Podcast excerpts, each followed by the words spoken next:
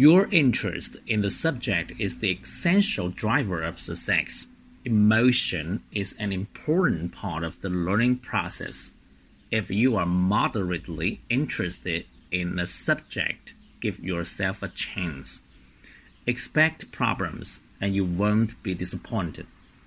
Don't expect to understand things the first time you study them.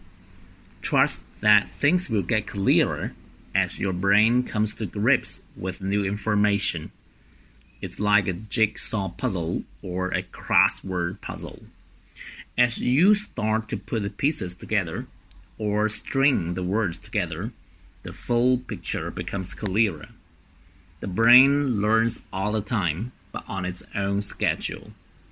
Learning does not take place according to a schedule laid down by a curriculum or teacher you will gradually find that things that seem difficult at first will become second nature with time.